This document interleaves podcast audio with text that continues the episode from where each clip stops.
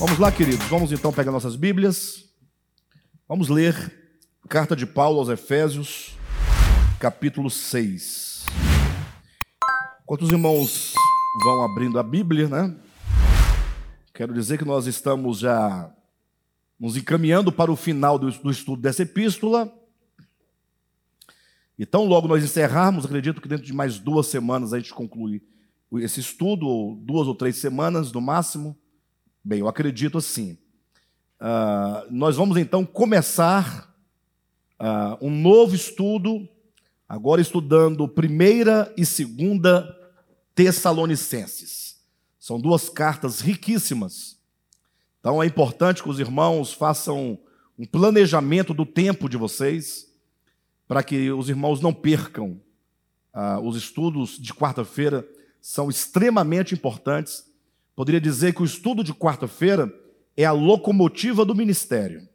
E todos os demais as demais reuniões são os vagões, né?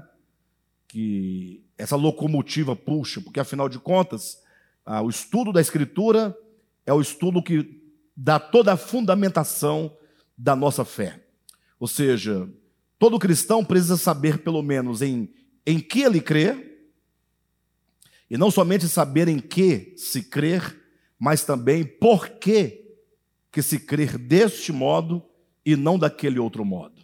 A fé é algo essencial, porque é ela que determina o nosso viver. Então, pelo menos teoricamente falando, a ortodoxia, que é o reto ensino, define a ortopraxia, que é a, a, a prática da vida cristã. Então é muito importante que os irmãos acompanhem os estudos. Caso alguns irmãos não possam vir em razão da distância, em razão da pandemia ou por qualquer outro motivo, não deixe de acompanhar em casa, tá bom? E se porventura alguém perder algum dia, alguma quarta-feira, uh, o Gilson sempre posta a mensagem, a, a, a transmissão fica postada no YouTube, né, agora definitivamente, e ainda o Gilson edita a mensagem e coloca também a mensagem editada. Então não tem como os irmãos perderem a ministração. Tá bom? Vamos lá então, queridos. Efésios capítulo 6. Vamos ler aqui a partir do versículo 13. Do 13 até o 17. Portanto, tomai toda a armadura de Deus para que possais resistir no dia mau e depois de ter desvencido tudo, permanecer inabaláveis. Estai, pois, firmes, cingindo-vos com a verdade e vestindo-vos da couraça da justiça, calçai os pés com a preparação do evangelho da paz, embraçando sempre o escudo da fé, com o qual podereis apagar todos os dardos inflamáveis do maligno. Tomai também o capacete da salvação e a espada do Espírito, que é a palavra de Deus. Amém? Queridos, o que nós temos falado nesses últimos dias, nesses últimos estudos, nessas últimas quartas-feiras, é acerca da batalha espiritual. Como já enfatizamos algumas vezes, é preciso restaurar a, a ideia acerca da batalha espiritual, é preciso resgatar a verdade acerca da batalha espiritual do ponto de vista do entendimento. Não, é? não que a batalha efetivamente tenha se perdido ou tenha parado. Pelo contrário, a batalha espiritual de que fala o apóstolo Paulo, ah, sobretudo aqui em Efésios capítulo 6, é uma batalha que está renhida, uma batalha que está ah, sendo travada a cada dia intensamente. Essa batalha que começou nos céus, falando do ponto de vista cósmico, né? Nós sabemos que Satanás, ah, sendo mais preciso, algumas pessoas se incomodam de, às vezes, nós nos referirmos a Satanás é, pelo nome de Lúcifer, né? Então, uma pessoa que comentou dizendo que a palavra foi muito abençoada e a palavra não perde a bênção dela, embora é, o, o, preletor tenha se referido a Satanás como Lúcifer, sendo que atualmente ele não é mais Lúcifer. Né? Então, para evitar todo tipo de problema, vamos falar do querubim caído. né? Então, o querubim, outrora Lúcifer, aí, aí, acertei, né?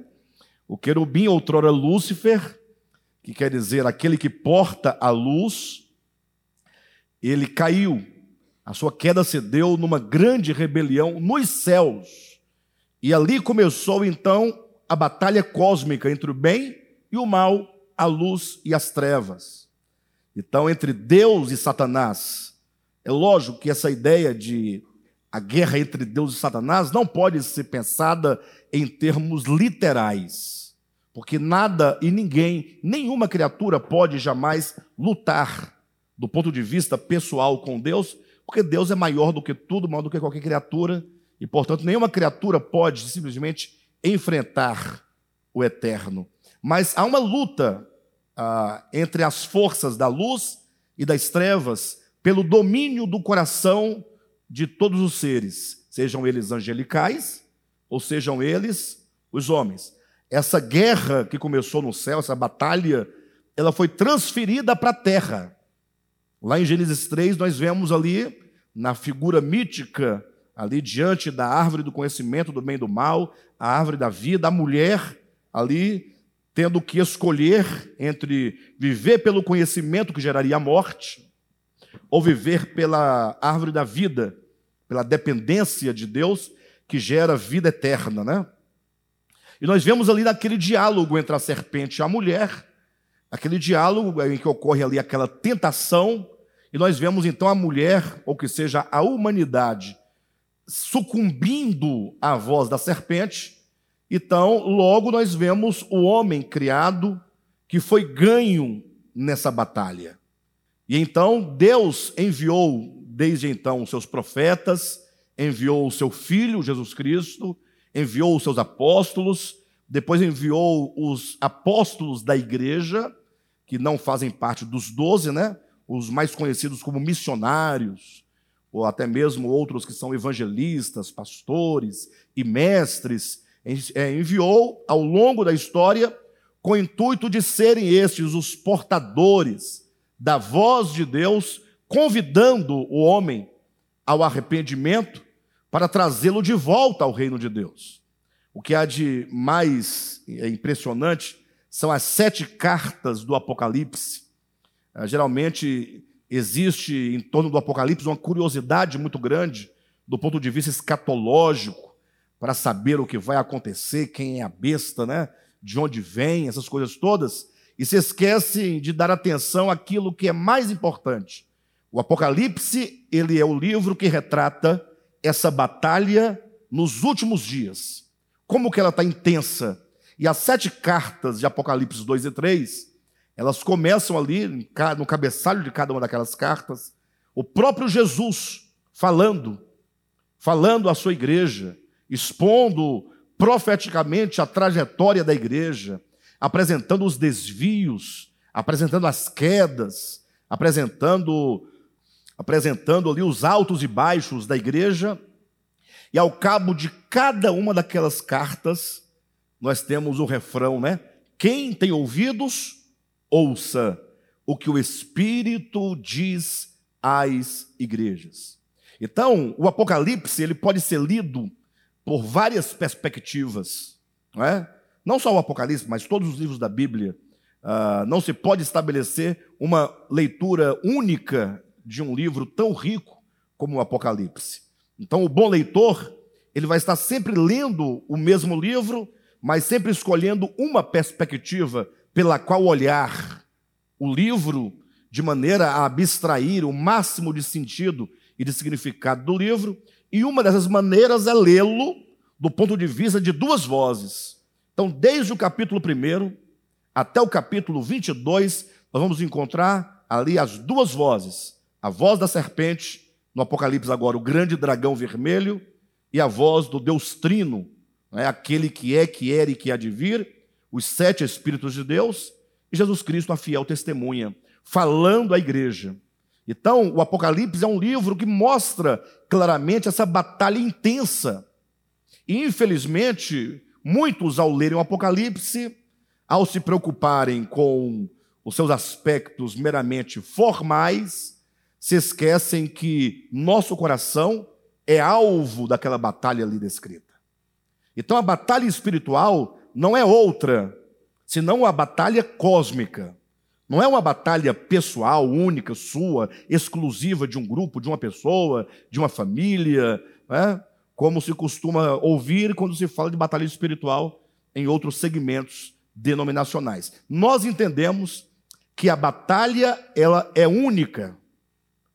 Essa batalha que começou com a queda de Lúcifer, então Satanás em diante, né?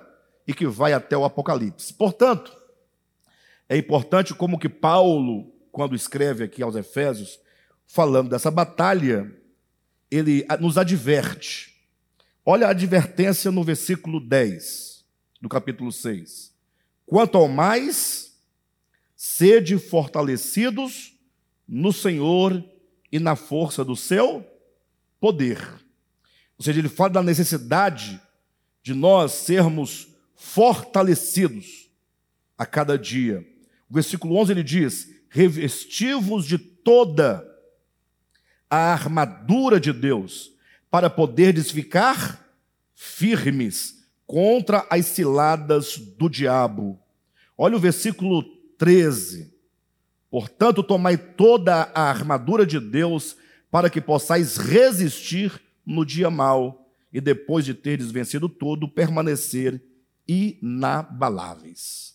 Ah, é importante que nós vejamos essa, essa advertência de Paulo com respeito às ciladas do diabo, com respeito ao dia mau, né? a necessidade de nós permanecermos firmes, de nós nos revestirmos e nos fortalecermos no Senhor e da força do seu poder, nós entendermos isso no sentido orgânico da coisa. Ou seja, não pense você que você será efetivamente um cristão vencedor se for derrotado nesta batalha. A grande questão é que os cristãos vivem lutando de dois lados. Por um lado, lutando um contra o outro, né, os crentes. Por um lado, há, alguns argumentando e chegam por isso a, a ignorar essa batalha espiritual, porque partem do pressuposto da salvação enquanto um bilhete garantidor de acesso à eternidade. Então, aqueles que entendem a salvação como algo acabado, como algo que se recebe no ato que se crer em Jesus, como se recebesse um passaporte, já está tudo certo, tudo garantido, e agora é só morrer e ir para o céu e para a glória. Essas pessoas acabam é, uh, se esquecendo que é preciso lutar. Porque a batalha está acontecendo. E, pelo menos o pressuposto paulino, é de que você pode sim ser um cristão derrotado. E eu nem falo em ganhar ou perder salvação, porque esses termos não devem preencher o nosso coração. Salvação não é algo que se ganha, tampouco algo que se perde. Podemos dizer que a salvação já nos foi dada em Cristo Jesus. É uma dádiva, mas é uma dádiva que é preciso que nós nos apoderemos dela. E do ponto de vista, portanto, da experiência do homem, do crente, essa salvação é um acontecimento que vai se desenvolvendo, é um acontecimento que vai operando no coração e vai nos salvando, porque é uma salvação orgânica, é uma salvação do coração, é uma salvação da alma, é uma libertação que acontece na mesma proporção uh, de como nós vamos uh, nos libertando de todo engano e vamos tomando conhecimento da verdade. Por exemplo, quando Jesus diz: E conhecereis a verdade, e a verdade vos libertará, temos aqui claramente a ideia da salvação enquanto processo. Ou seja, o que é a condição perdida do homem, senão a sua condição de ilusão nas densas trevas do pecado? Então, a condição do homem de perdição é uma condição de treva na sua consciência. E o que são essas trevas, senão o engano? Então, na medida que a luz vai iluminando o entendimento, E aí então a pessoa vai tendo conhecimento da verdade, ela vai experimentando libertação. Essa libertação, que se pode dizer em termos metafóricos, que é o quebrar os grilhões da mentira, o quebrar os grilhões da verdade, que nos põe em liberdade, é o operar da salvação em nós. Então, não podemos pensar em termos de salvação, no que diz respeito à batalha, como salvação enquanto bilhete. Não. Salvação é verdade que ela é garantida por Cristo Jesus. E a garantia está na obra consumada que ele já realizou. Mas para mim e para você, nós precisamos nos apropriar da salvação enquanto uma experiência, enquanto um acontecimento dentro de nós. Salvação não é bilhete, salvação não é passaporte, salvação não é um ingresso, salvação é um acontecimento que está acontecendo em nós na mesma proporção em que nós vamos conhecendo a verdade. Por outro lado, tem um outro grupo que acaba também ignorando a batalha espiritual, isso porque eles logo pensam na salvação enquanto uma conquista pessoal. Embora se pregue, se assevere que a salvação é de Cristo e é em Cristo, entretanto, as pessoas, alguns, essa corrente, podemos colocar, arminiana, ela estabelece a salvação enquanto a mudança de costumes, de hábitos de usos e costumes, o que não implica nenhuma batalha, absolutamente. Basta uma decisão, basta você simplesmente aceitar uma condição de vida exterior diferente da que você vivia até então. Ele fala, pastor, mas não estou entendendo qual a relação da batalha espiritual com o assunto salvação. Ora, é porque essa batalha é uma batalha pela posse do seu coração. Ou seja, Satanás, ele quer ganhar o máximo de pessoas para si.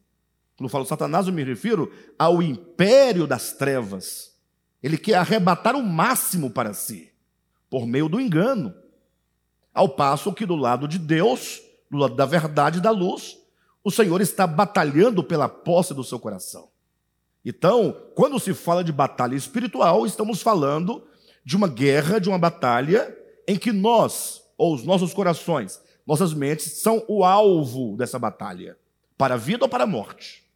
Os irmãos entendem perfeitamente? Para a vida ou para a morte. No caso, a mulher, lá em Gênesis capítulo 3, diante da árvore. É muito simples você simplesmente ler Gênesis 3 e falar: é, a mulher lá há seis mil anos resolveu ceder à tentação da serpente e todos nós agora nos demos mal. Todo mundo perdido por causa de Eva. Não é um pouco sem sentido? Você imagine, vocês conheceram Eva? Não. Nunca viram? Nem numa situação informal, nem de longe. E agora então, essa pessoa teria pecado e agora está todo mundo condenado pelo pecado daquela mulher ou daquele homem ou daquele casal. Pastor, e não foi assim? Não, aquele texto de Gênesis 3 mostra a humanidade diante das duas árvores, ali no meio da batalha. Deus disse, a serpente disse. E a serpente disse: Não foi assim que Deus disse? E a serpente disse: Não, Deus falou, mas não é assim. Então as vozes estão ali. E portanto, aquele texto de Gênesis 3 é um texto mítico que apresenta a, o, o ponto em que cada ser humano se encontra em toda a sua existência. Ou seja, não pense que Adão e Eva estiveram diante das árvores e não você. Não. Ali estão eles no registro de Gênesis para falar que você também está na sua própria experiência. Ou seja, todo homem e toda mulher, seja ele é, quem for, estará sempre diante dessas duas árvores.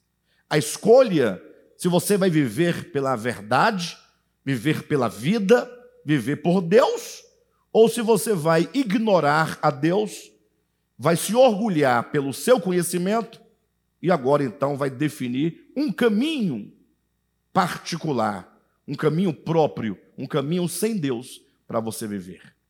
Ou seja, todos os homens, embora em Adão ali representados, mas cada um tem a sua própria experiência.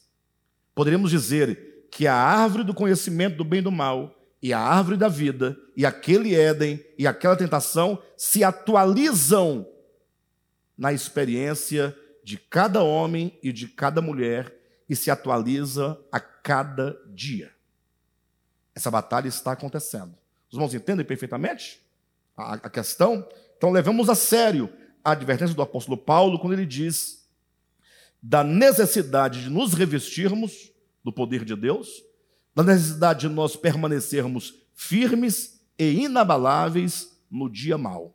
E para tanto, o apóstolo Paulo, ele nos mostra aqui a armadura de Deus, lógico, armadura enquanto uma metáfora para dizer como que o homem pode vencer essa batalha.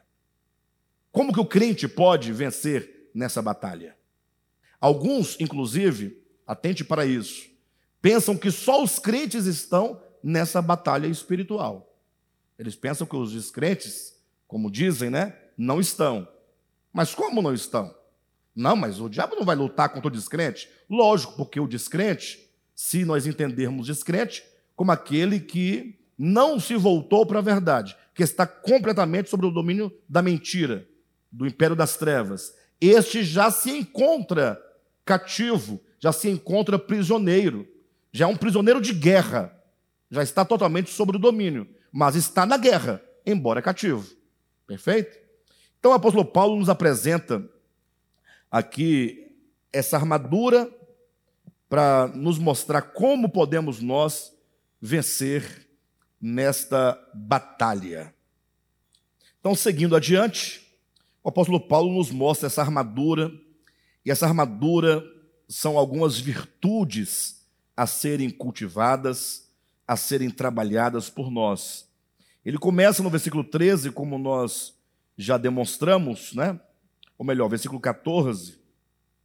Ele fala sobre a verdade, já ministramos sobre esse ponto. Ele fala sobre a justiça, já falamos sobre esse ponto. Na semana passada nós começamos a falar sobre calçar os pés com a preparação do evangelho da paz. Falamos sobre as sandálias do evangelho da paz. Então, nós vimos como que essa armadura que nos reveste, que nos protege contra as ciladas do império das trevas, ela inclui as sandálias. E nós falávamos que as sandálias do evangelho da paz têm pelo menos dois significados. É?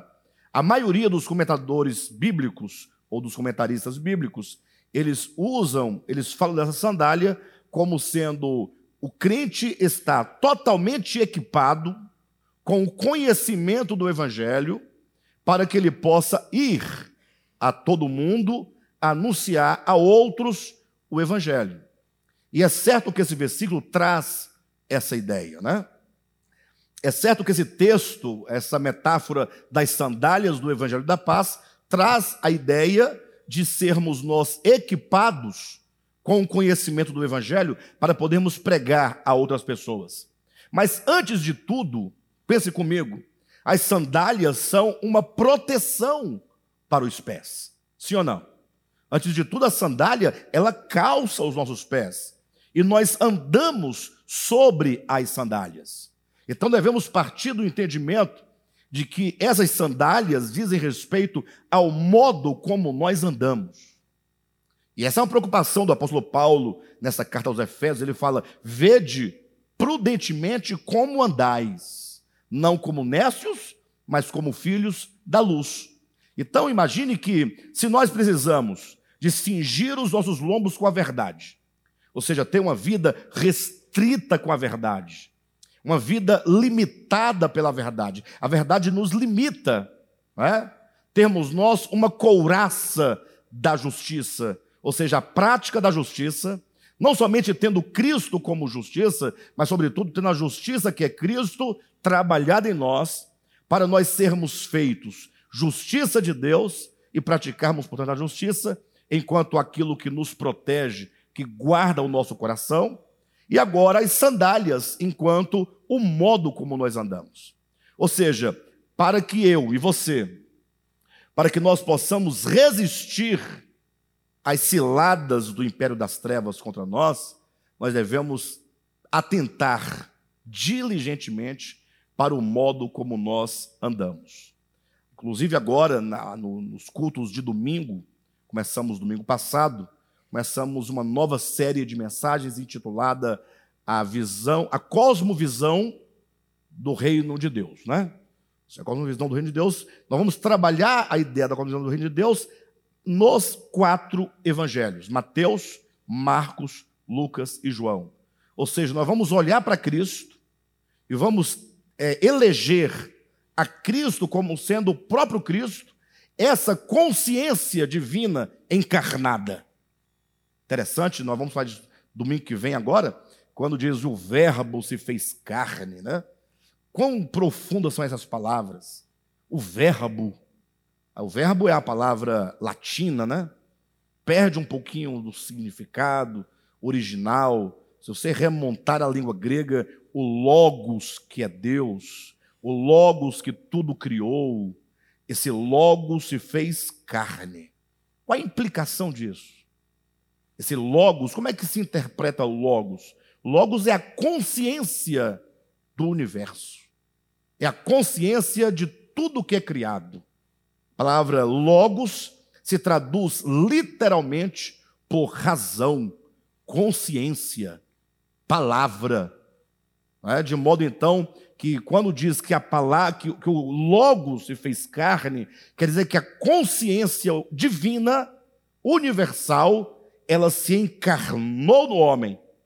Então agora entrou no mundo criado, entrou no meio de nós, como diz, e habitou entre nós a consciência divina. Essa é a cosmovisão do reino de Deus. É uma pessoa. A cosmovisão é Cristo. Então, e Cristo é o Evangelho. E calçar os pés com o Evangelho da paz é nós andarmos segundo a cosmovisão do reino de Deus, que é andar segundo o Evangelho, que é andar segundo Cristo. Mas o Evangelho, ele é muito amplo. Se nós fôssemos falar profundamente sobre o andar nas sandálias do Evangelho, andar calçados com o Evangelho, se nós fôssemos detalhar cada pormenor dos Evangelhos, gastaríamos aqui muito tempo. Mas nós podemos sintetizar a ideia do Evangelho. Imagine calçar os pés com as sandálias do Evangelho, a preparação do Evangelho da paz andar segundo este evangelho, podemos sintetizar por essa por esse adjetivo, o evangelho da paz. Essa preposição adjetiva, locução prepositiva adjetiva da paz. Então, o evangelho é o evangelho da paz. É o evangelho pacificador. Olha que coisa interessante. Quando se fala ah, o evangelho, evangelho é uma palavra, vem do grego, né? Que significa boa notícia, uma boa nova. Mas afinal, essa boa nova trata exatamente acerca de quê? Como nós podemos sintetizar a ideia do evangelho para que você não perca jamais, em nenhum momento, a ideia se você está ou não andando segundo o evangelho? Como o evangelho é muito vasto, nós precisamos de uma ideia menor, mas que sintetize todo o evangelho. E essa expressão é evangelho da paz. É o evangelho pacificador. O que é o evangelho da paz? O que é o evangelho pacificador? A ideia é a seguinte: presta atenção. Deus criou o homem. Perfeito? Esse homem é um homem cósmico embora telúrico, olha, eu vou explicar, calma, porém cósmico. calma. É porque a palavra telúrico quer dizer da terra, o homem terreno, o homem histórico. Então, geralmente a antropologia interpreta o homem no seu eixo histórico, um animal histórico, um animal político, como dizia Platão. Somente ali o homem na sua finitude no âmbito terreno. Mas o homem tem um espírito, o homem tem uma alma, o homem se relaciona com o mundo além do físico, se relaciona com Deus, né? Então, esse homem, ele transcende esse aspecto terreno, telúrico. Então, esse homem, ele é cósmico por natureza, porque ele atinge na sua comunhão, no seu contato, dimensões além da terra. Porque ele não tem somente os cinco sentidos que contata esse mundo físico, imediato, histórico, mas ele contata o espiritual, o metafísico, o divino, o mistério. Tanto é que não precisa ter estudo e nenhuma religião específica, mas onde quer que haja um ser humano sobre a terra, ele tem a ideia do mistério. Por isso que existem tantas lendas, tantas crenças, tantos deuses. Eu não estou ratificando os deuses, mas o simples ato de um ser humano, numa dada civilização, forjar para si um Deus, representado numa imagem de escultura, já aponta para o seu interior metafísico, porque ele está em busca, ainda que ele não saiba, ainda que ignorante, mas ele sabe que deve haver um Deus. E mesmo errando, esse erro mostra que dentro do homem há um espaço que é divino. Como diz o pregador no livro de Eclesiastes, Deus colocou a eternidade dentro do coração do homem. Não é? Então, veja bem que agora esse homem foi criado por Deus. Estou dando a síntese do que é o evangelho da paz. Esse homem criado por Deus para amar a Deus, para servir a Deus.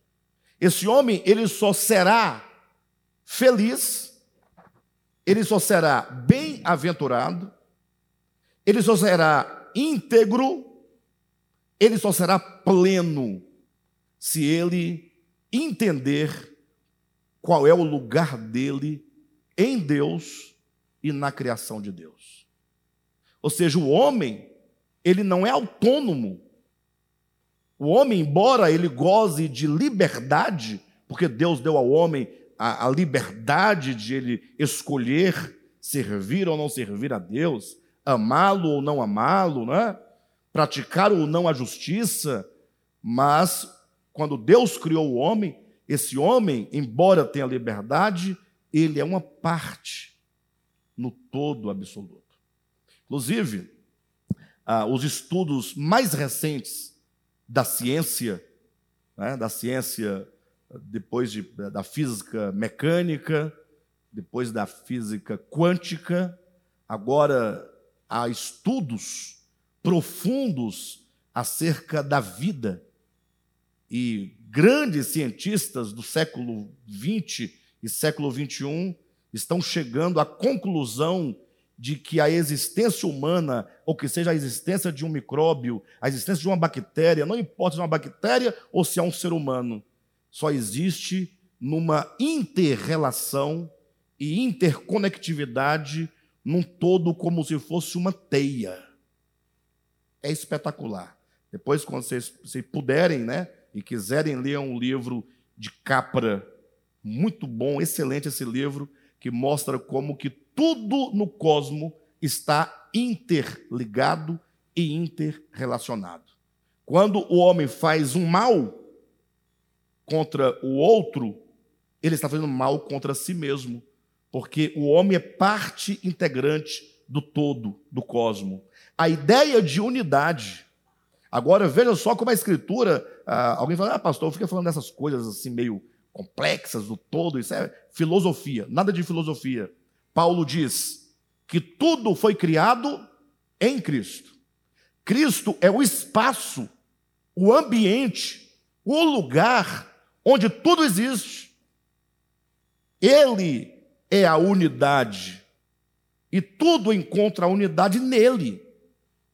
Então não pense que o universo está aí no espaço sideral, no ar, voando, livre. nada que existe existe fora de Cristo. Portanto, quando nós falamos da nossa existência, pensamos que tudo está nele.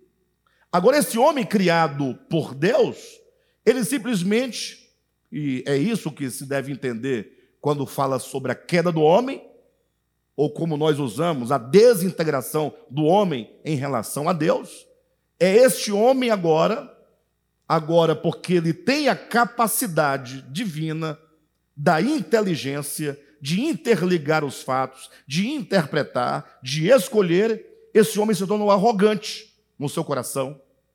E agora ele não quer ser um com Deus, imagine. Ele não quer ser uma parte do todo que se encontra em Cristo. Olha a loucura. E Jesus disse isso de maneira tão simples, né? Ele disse: Eu sou a videira e vocês são os ramos. Agora ele diz que todo ramo que estando em mim, mas não permanece em mim, olha o paradoxo: estando não permanece, não dá fruto. Como é que estando não permanece? Estando porque tudo está nele, não tem como. Não permanecer é você fazer uso da sua consciência e no coração e na sua mente você se autodeclarar autônomo ter uma lei própria, independente de Deus. Quando então o homem peca, o que é o pecado? Pecado é desintegração. Todo mundo fala do diabo, do diabo, do diabo. O povo tem medo do diabo, tu acredita? Eu falei, como é que o povo tem medo do diabo? Por que, que tem medo do diabo? Porque diabo, essa palavra do latim, diabolos, quer dizer aquilo ou aquele que se desintegra do todo e se autodeclara o todo. Tudo que rompe, tudo que divide, tudo que separa é diabólico. Por que o querubim passou a ser chamado de diabo? Ora, porque ele rompeu a unidade do universo. Ele rompeu a unidade de Deus no seu coração. Então, o querubim é, é um querubim. Assim como você continua sendo homem depois do pecado, o querubim continua sendo o querubim depois do pecado. Só que um querubim que se autodeclara independente e, portanto, diabólico. Satã, porque se torna adversário. Então, rompe-se da unidade e se põe numa posição de enfrentamento ao todo contra Deus, contra a criação, contra o próximo, contra qualquer coisa criada por Deus. Isso é o pecado. O grande problema, da, é, sobretudo do cristianismo histórico, é pensar que pecado é tomar cerveja. Agora, presta atenção: existe um grave problema de bebida alcoólica no mundo e, sobretudo, no Brasil. Quando eu falo que tomar cerveja não é pecado, não significa que não haja um problema de natureza social, de saúde pública. Então, não vamos confundir uma coisa com a outra. Né? Tomar cerveja não é pecado, mas o alcoolismo é uma doença grave que tem matado milhares de pessoas e destruído milhares de famílias. Então, muito cuidado no uso da sua, da sua liberdade humana. Mas o que nos interessa agora é falar que o grande problema é muitos, é o fato de muitos acharem que o pecado está no tamanho do cabelo, na cor das unhas, se tira a sobrancelha, se não tira, se passa lápis, se passa blush, se não passa. Né? E enquanto isso, não percebe que o grande e o maior problema, ou vamos sintetizar, o, o, o único problema do homem é esse coração que se separou. E lógico, essa separação, ela vem agregada de muitos sentimentos ruins. Gera inimizade, contenda, porfia. O homem agora ele passa a se autodestruir e a destruir a criação de Deus E quando então o homem se autodestrói e destrói a criação de Deus, e destrói o outro, o seu semelhante, ele está lutando contra Deus. Então, pense num mundo agora que de cosmo, que significa ordem, agora se transforma num caos, que é desordem. Pense comigo. A consequência do pecado, dessa desintegração, é o caos. Olha a condição da humanidade. Não é assim? Homens matando outros, estuprando, tirando o direito, ofendendo com palavras, famílias se destruindo. Tudo isso é a consequência de um coração desintegrado. Daí esse mundo que era cosmo vira um caos, é dito agora Deus envia o seu filho ao mundo. Para quê? Para trazer o evangelho. Cristo é o evangelho. Mas que evangelho é esse? É o evangelho da paz. É o evangelho da reconciliação. É o evangelho que traz o homem de volta para colocá-lo em unidade, colocá-lo em harmonia com Deus. O homem está fora de sintonia com a divindade, fora de sintonia com a criação, fora de sintonia consigo mesmo. E esse homem agora tem que ser realinhado para que ele agora possa desfrutar dessa reconciliação, dessa paz. Então, em síntese, o que é o Evangelho da Paz? É tudo aquilo que gera reconciliação. É tudo aquilo que aproxima. É tudo aquilo que acolhe. É tudo aquilo que abraça. É tudo aquilo que socorre. Agora, o contrário do evangelho é tudo aquilo que separa. Daí você observa. Será mesmo que o cristianismo histórico ele está pregando e vivendo o evangelho da paz? Quando o homem forja uma doutrina a partir da Bíblia, e eu falo forja porque a partir da Bíblia você cria qualquer qualquer doutrina que você quiser. Você acredita nisso? Qualquer doutrina. Você encontra apoio para qualquer prática. Né? Você encontra versículo para tudo. Lógico, isso é a partir de uma leitura desonesta, evidentemente. Ou a partir de uma leitura ignorante. Porque se você lê a Escritura como um todo, respeitando todas as dimensões da Escritura, a dimensão histórica, a dimensão cultural, a dimensão da revelação, você não vai chegar à conclusão que você quiser. Mas como o cristianismo não tem uma leitura comprometida com o todo, então acaba pegando versículos para oprimir acaba forjando doutrinas para excluir. Aí tem-se é, um evangelho que divide, um evangelho que separa, o um evangelho que exclui. Ao invés de trazer, não, expulsa. Aí eu sei que sempre tem aquelas ah, mas agora está muito fácil, esse evangelho é muito fácil, não é? pode tudo. Ninguém falou de poder tudo. Na verdade, não pode nada. Porque o Evangelho, enquanto verdade, nos restringe para que o seu ego não faça a divisão que ele quer fazer.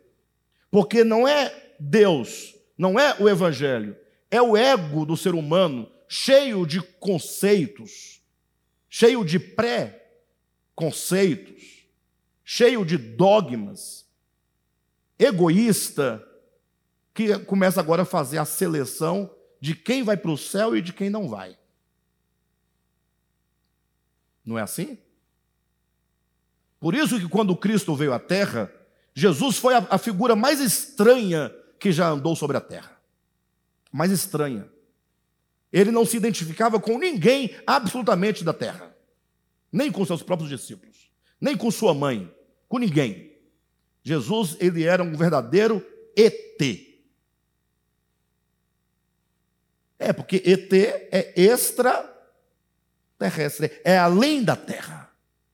Como ele era divino, o Verbo entrou no mundo, essa consciência divina encarnada em Jesus, agora esse Jesus era estranho. Por isso que você vai encontrar Jesus. Se você pegar os evangelhos todos, eu poderia dizer que talvez 60% do que diz os relatos dos evangelistas é Jesus contendendo com a religião prevalecente, os crentes da época. Porque os fariseus, os escribas, os anciãos, os sacerdotes, sumos sacerdotes, não aceitavam Jesus. Por que não aceitavam? Qual era o, o problema? Ora, porque eles transformaram a Bíblia hebraica num livro de facção. Basta você olhar o templo dos judeus. Logo quando eles foram reconstruir o templo no retorno do cativeiro, os samaritanos queriam reconstruir o templo com eles. Eles deixaram? Vocês sabem quem são os samaritanos, né? Os samaritanos foram os judeus que, por ocasião do exílio babilônico, eles permaneceram em Samaria, que era terra de Israel, e então, porque o rei da Síria trouxe gente de fora, de outras nações, para povoar a terra, quando um rei conquista uma terra, ele tem que colocar várias pessoas de várias nações para enfraquecer, para não ter o espírito patriótico, a força, para não lutar contra o, o, o dominador. Então, agora, esses judeus que ficaram contraíram casamentos com pessoas de outras nações e se tornaram um povo misto né? sangue hebreu, sangue cananeu, mistura. E agora, quando os judeus ditos puros retornam, samaritanos na maior boa vontade, inocentes, sabe de nada. Chegou lá, nós queremos reconstruir o templo com vocês, para nós adorarmos o Criador. Aqui não. Eles eram considerados como os porcos aos olhos dos judeus. Aí eu pergunto: ah, pode uma doutrina dessa? Aí, mas eles encontravam fundamentação na Torá para segregar. Depois que o templo estava construído, começaram a fazer os muros dentro do templo. O átrio das mulheres, o átrio dos gentios, só pode vir até aqui o gentio, foi segregando, segregando, segregando. E aí eles entendiam. Olha essa agregação. Eles entendiam que eles, judeus, não eram pecadores. Pecadores eram qualquer um que não fosse um, um judeu puro, circuncidado. Desculpe, meus amados. Os irmãos vão encontrar no livro de Salmos, por exemplo, assim, olha, aquele salmo, salmo de número primeiro, né? É, quando diz assim: Bem-aventurado é o homem que não anda segundo, né? Aí ele fala, é como a palha que o vento dispersa. Aí fala, os pecadores não permanecerão na assembleia dos justos. Não? Não é? Os pecadores na assembleia dos justos, na congregação dos justos. Ou seja, quem são esses pecadores? Aí são todos que não são judeus puros. Só que eles tinham alguns pecadores, mais pecadores que os pecadores. Quem eram? As prostitutas. Quem eram? Os samaritanos. Quem mais? Os publicanos. Não é? Então eles criavam as categorias. Por que, que o ser humano tem necessidade de criar categoria? Não basta ser ser humano? Não basta? Tem que ter categoria? Os negros. Não, porque os negros, que negros? Não, os seres humanos. As mulheres. Aí vão segregando. Aí vão fazendo aquelas camadas. os homossexuais, os ateus. Aí o homem vai segregando, segregando. Aí quando Jesus vem, como Jesus vivia andando aldeias, cidades, aí você sempre vai encontrar um grupo de escribas de fariseus murmurando contra Cristo, porque Cristo andava com os pecadores. Porque Cristo comia com os pecadores. Porque Cristo gastava tempo com os pecadores. Porque Jesus entrava na casa de, pesca... de pecadores. De pescadores também, né? Mas entrava na casa de pecadores. Agora, olha só a ideia. Olha só a ideia. Jesus falou antes da sua ascensão para os onze discípulos: Ide por todo o mundo. Entenderam? E pregai o quê? O evangelho, o evangelho da paz, a toda criatura. Eu pergunto, algum mistério nessas palavras? Não é claro? Ide, você tem que ir. Fazer o quê? E pregai o quê? O evangelho. Para quem? Toda criatura. Muito simples, muito claro. Agora imagine que eles não foram. A igreja não foi. Os apóstolos não foram. Até que no capítulo 10 de Atos, ó, capítulo 2 nasce a igreja, Pentecostes. Capítulo 3, 4, 5, 6. E lá é dito: a igreja tinha paz em Jerusalém, estava de boa, tranquila, só queria saber de comer, de orar e ficar ali com os irmãos de boa. Somente no capítulo 10 é que Deus teve que ter, fazer uma intervenção sobrenatural para convencer a Pedro de que ele tinha que entrar na casa de Cornélio. E não foi fácil convencer. Mostrou um lençol, cheio de animais impuros, porque assim eles consideravam os gentios, né?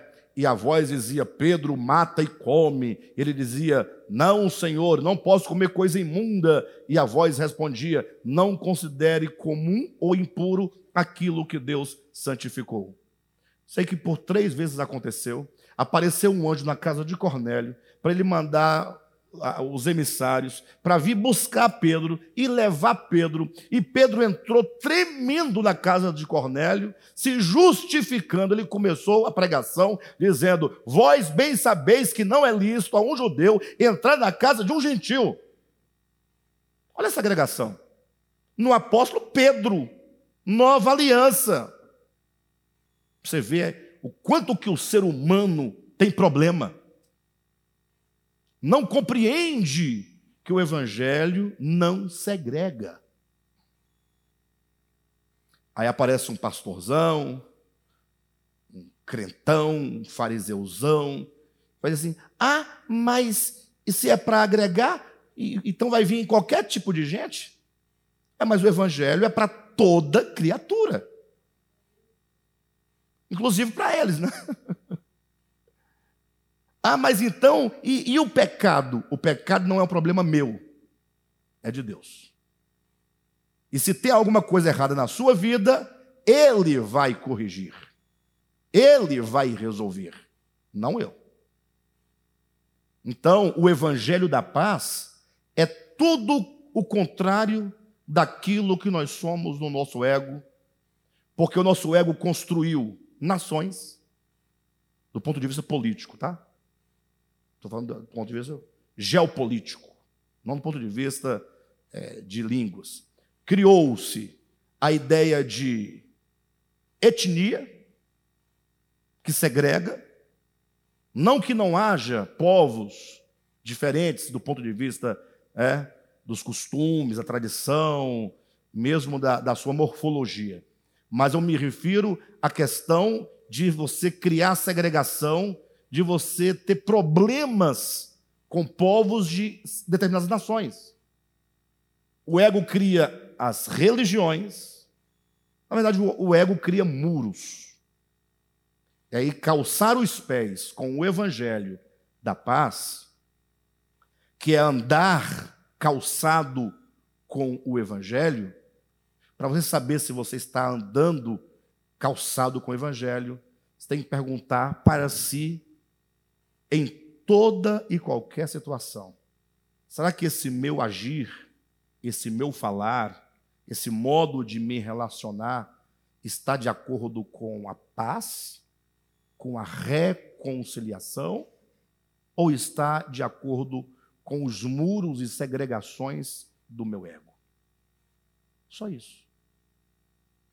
Se você fizer esta pergunta e você for honesto consigo mesmo, então você vai perceber que não raras vezes nós não andamos calçados os pés com o evangelho da paz. Daí queremos vencer no dia mal.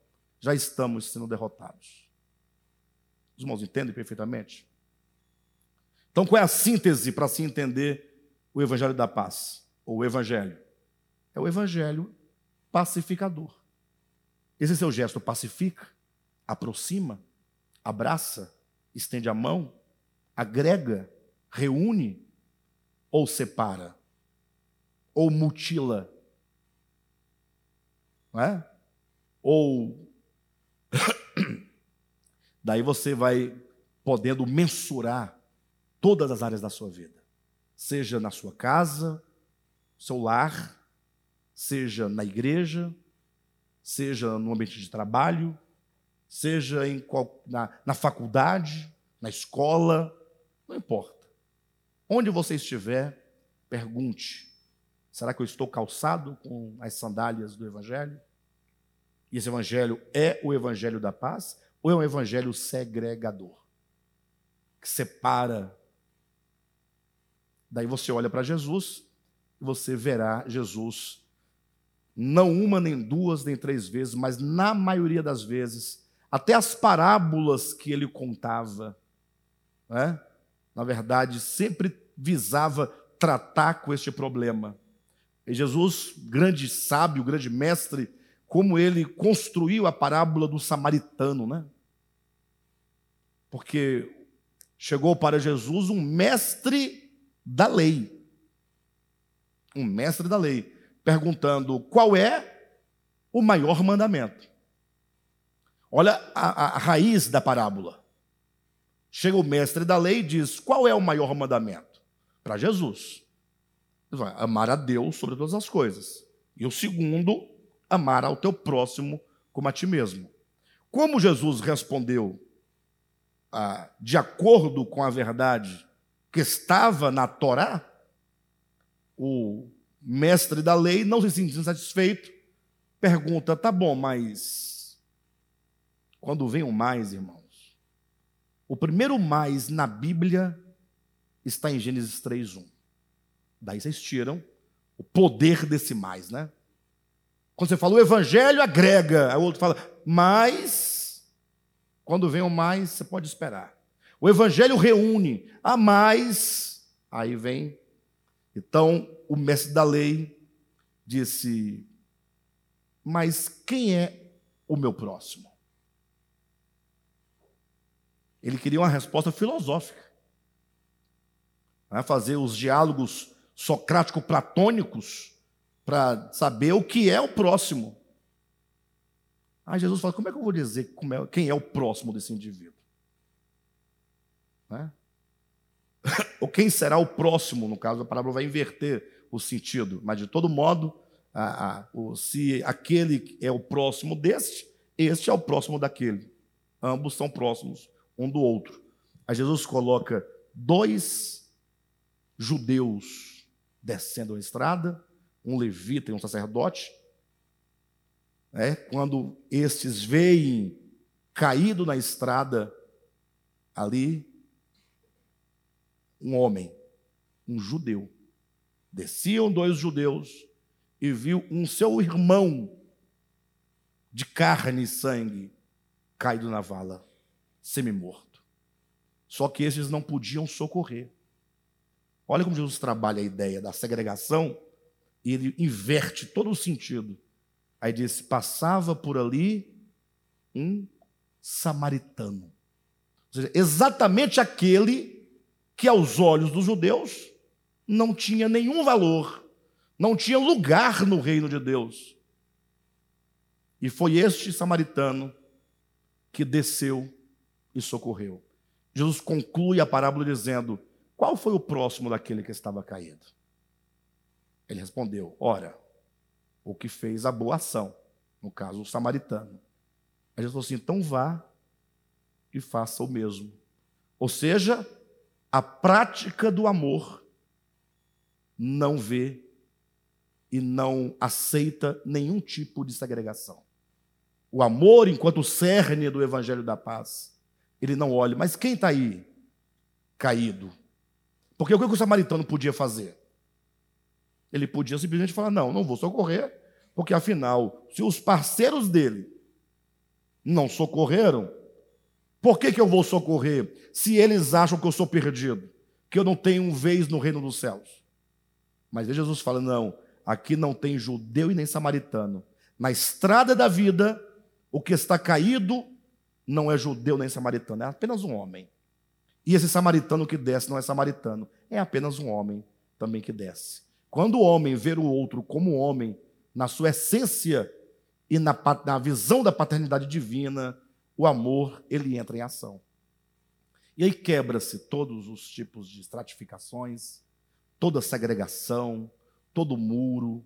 Aí você não precisa ser um religioso, basta ser alguém que sente no íntimo a dor do outro. Então, este é o evangelho da paz. Esse evangelho que reúne. E o apóstolo Paulo diz que nós devemos calçar os pés com este evangelho. Agora, por outro lado, como nós dissemos semana passada, eh, este, essas sandálias também implicam o levar a mensagem, porque não somente realizando bons relacionamentos com todos, mas também levando essa mensagem, essa palavra da reconciliação, para que outros vivam nessa mesma plenitude de vida que nós. Daí nós demonstramos como que todos nós, em maior ou menor medida, nós também precisamos de estar aparelhados né?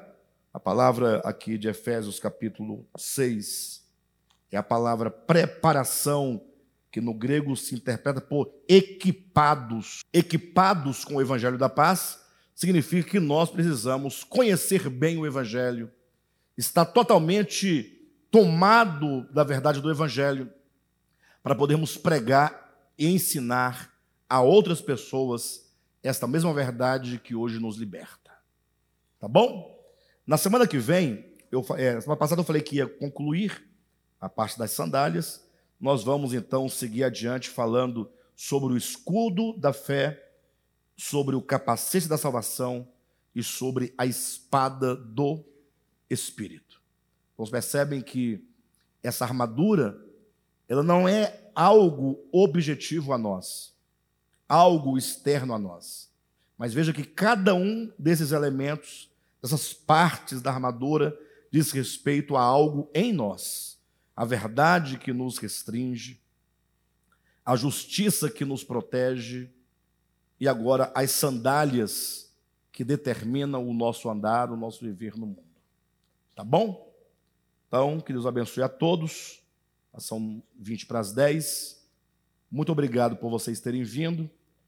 Obrigado aos irmãos de casa, tá bom? Não se esqueçam que uh, domingo que vem, próximo domingo, nós daremos seguimento à nossa nova série de mensagens, tá bom? Está uma bênção. Os irmãos que vieram domingo é, gostaram da primeira mensagem? Foi bênção? Vamos para frente, porque Deus vai falar muito profundamente conosco.